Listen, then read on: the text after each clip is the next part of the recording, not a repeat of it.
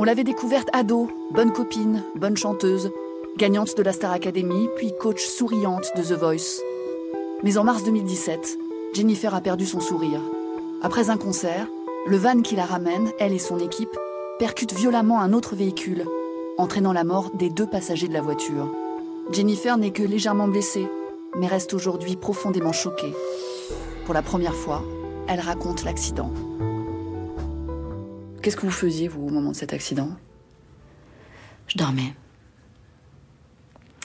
Je dormais et, euh, je me suis euh, euh, réveillée avec un, un choc très brutal. Très brutal. On roulait vite, c'était une autoroute. La voiture qu'on a percutée a été traînée sur des mètres. Et puis j'ai vu des images que j'aurais pas dû voir, certainement. De la voiture qui était devant, euh, des gens qui étaient à l'intérieur. On a attendu les secours longtemps. C'était le- l'une des nuits les plus, les plus longues de ma vie. Vous avez eu des contacts ensuite avec euh, l'entourage de- des victimes? Non. Où en est la procédure? Bah, euh, les amis euh, qui étaient avec moi dans mon van euh, ont entamé une, une procédure pour savoir, pour avoir des réponses. Et euh, a priori, les feux étaient éteints, le véhicule était arrêté. Et ils se trouvaient sur la bande d'arrêt d'urgence? Et puis il y a une autre version qui vous dit euh, qu'ils étaient en- au milieu avec un phare éteint, mais qui roulait à faible allure. Donc aujourd'hui, on ne sait pas exactement euh, ce qui s'est passé. Pas exactement, non. Vous avez envoyé un, un tweet qui a fait polémique quelques heures après cet accident où vous disiez Nous avons une chance inouïe, toutes mes pensées, toutes nos, nos pensées vont euh, aux, aux victimes et à leurs familles. On vous a reproché d'avoir utilisé ce terme inouïe. Oui. Avec du recul, vous comprenez que ce, ce message ait pu, ait C'était extrêmement, maladroit. C'est vous qui l'avez écrit? Je l'ai pas écrit moi, C'est votre, votre équipe. pour rassurer les gens inquiets. Et vous, vous n'avez pas validé ce tweet avant qu'il soit envoyé? J'avais pas aucune notion en fait. J'avais plus de notion de temps, de rien. Et je m'en suis pas occupée. Mais euh, je ne les rends pas responsables pour autant. J'étais sonnée et puis. euh, je- et puis je, je suis rentrée, j'avais mes enfants, il fallait que. Fallait que je sois là. Pourquoi est-ce que vous avez finalement décidé d'annuler euh, la suite de la tournée? J'étais complètement brisée. J'avais plus de courage de remonter sur scène avec, avec cet épisode tragique. J'en étais ri- arrivée à presque culpabiliser de si j'avais pas été chanteuse et si j'étais pas sur scène et si on n'avait pas pris ce van et si euh, avec des si on peut réécrire beaucoup de choses. Vous avez décidé à un moment même de vous retirer des réseaux sociaux. C'est parce que vous aviez des messages qui étaient très violents? Oui, j'ai eu euh, j'ai eu droit à beaucoup beaucoup beaucoup de haine Qu'est-ce qu'on vous reprochait? D'exister. D'être encore vivante? Ouais.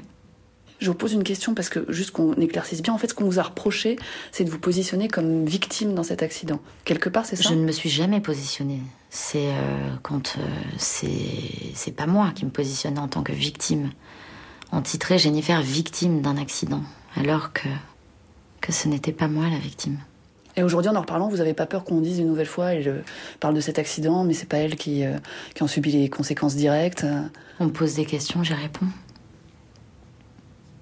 Puis c'est un sujet euh, que je ne peux pas contourner de toute façon. Vous êtes remonté sur scène il y a quelques jours, pour la première fois. Cet accident, vous y avez pensé quand euh, vous avez fait le chemin du retour en, minibus? Ouais. Ben, on n'arrive pas à dormir, de toute façon. Puis dès qu'il y a un coup de frein, euh, c'est. c'est- C'est spécial, mais euh, la vie continue. Jennifer a finalement repris le chemin des studios.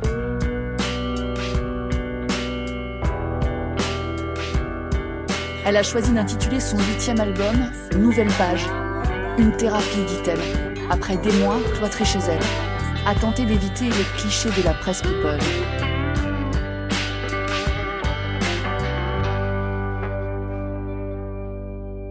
Vous avez le sentiment d'avoir été traqué par les paparazzis Totalement. Quand je sors de chez moi, il y a tout le temps un informateur C'est quelqu'un qui vous suit, en fait, et qui vous shoot ou qui vous shoot pas, comme ils disent. Ça dépend du sujet qu'ils ont envie d'aborder. Et puis ils vous mettent, ils vous démettent, ils font un petit peu ce qu'ils veulent. On m'a dit que quand vous étiez enceinte, vous aviez été bousculée par un de ces paparazzis, mmh. et que alors que vous étiez à terre, ils continuaient à, à prendre des photos. Oui. Euh, j'ai été récupérée par euh, un pharmacien qui, se, qui était complètement euh, choqué. Ça m'étouffe et puis je, je me suis empêchée de beaucoup de choses à cause d'eux, de, de, choses complètement futiles que tout le monde... Sortir, s'installer en terrasse. Exactement.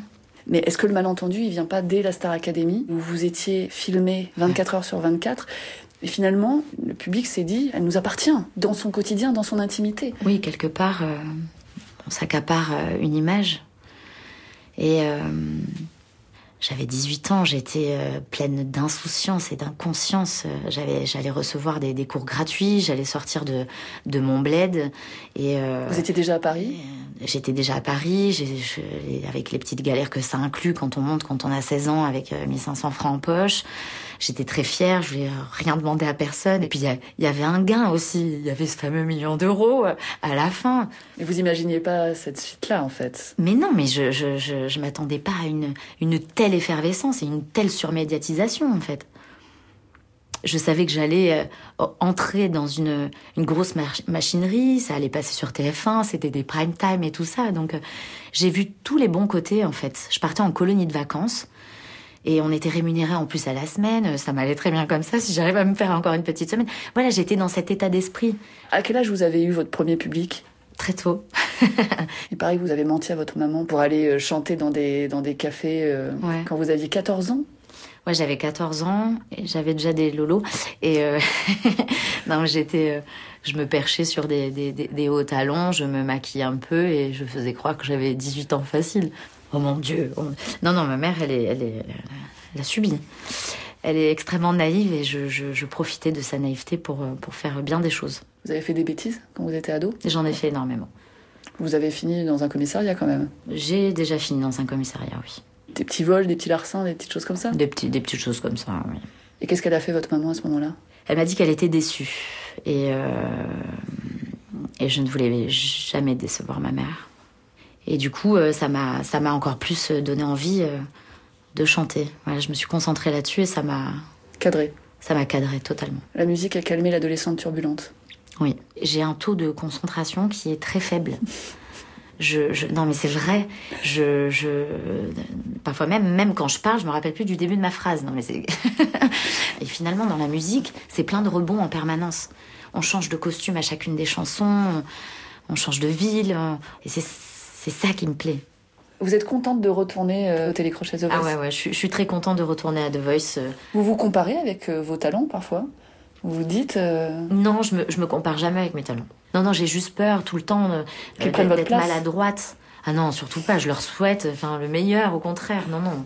Moi, je suis pour la nouvelle génération, tout ça. Moi, j'ai pas euh, un ego euh, mal mal placé. Non. Ça vous a aidé justement le fait de continuer? Parce que vous avez continué les tournages de The Voice pendant oui, j'ai cette période-là, oui. juste après l'accident. Oui, oui, oui c'était ma bouffée, euh, ma bouffée d'oxygène. Euh, de retrouver des enfants, avec, euh, de retrouver la passion quelque part, de partager la scène avec eux, de devoir rechanter. Et, euh, et j'ai retrouvé, euh, j'ai retrouvé l'envie. Ça, ça y a contribué énormément. Vraiment.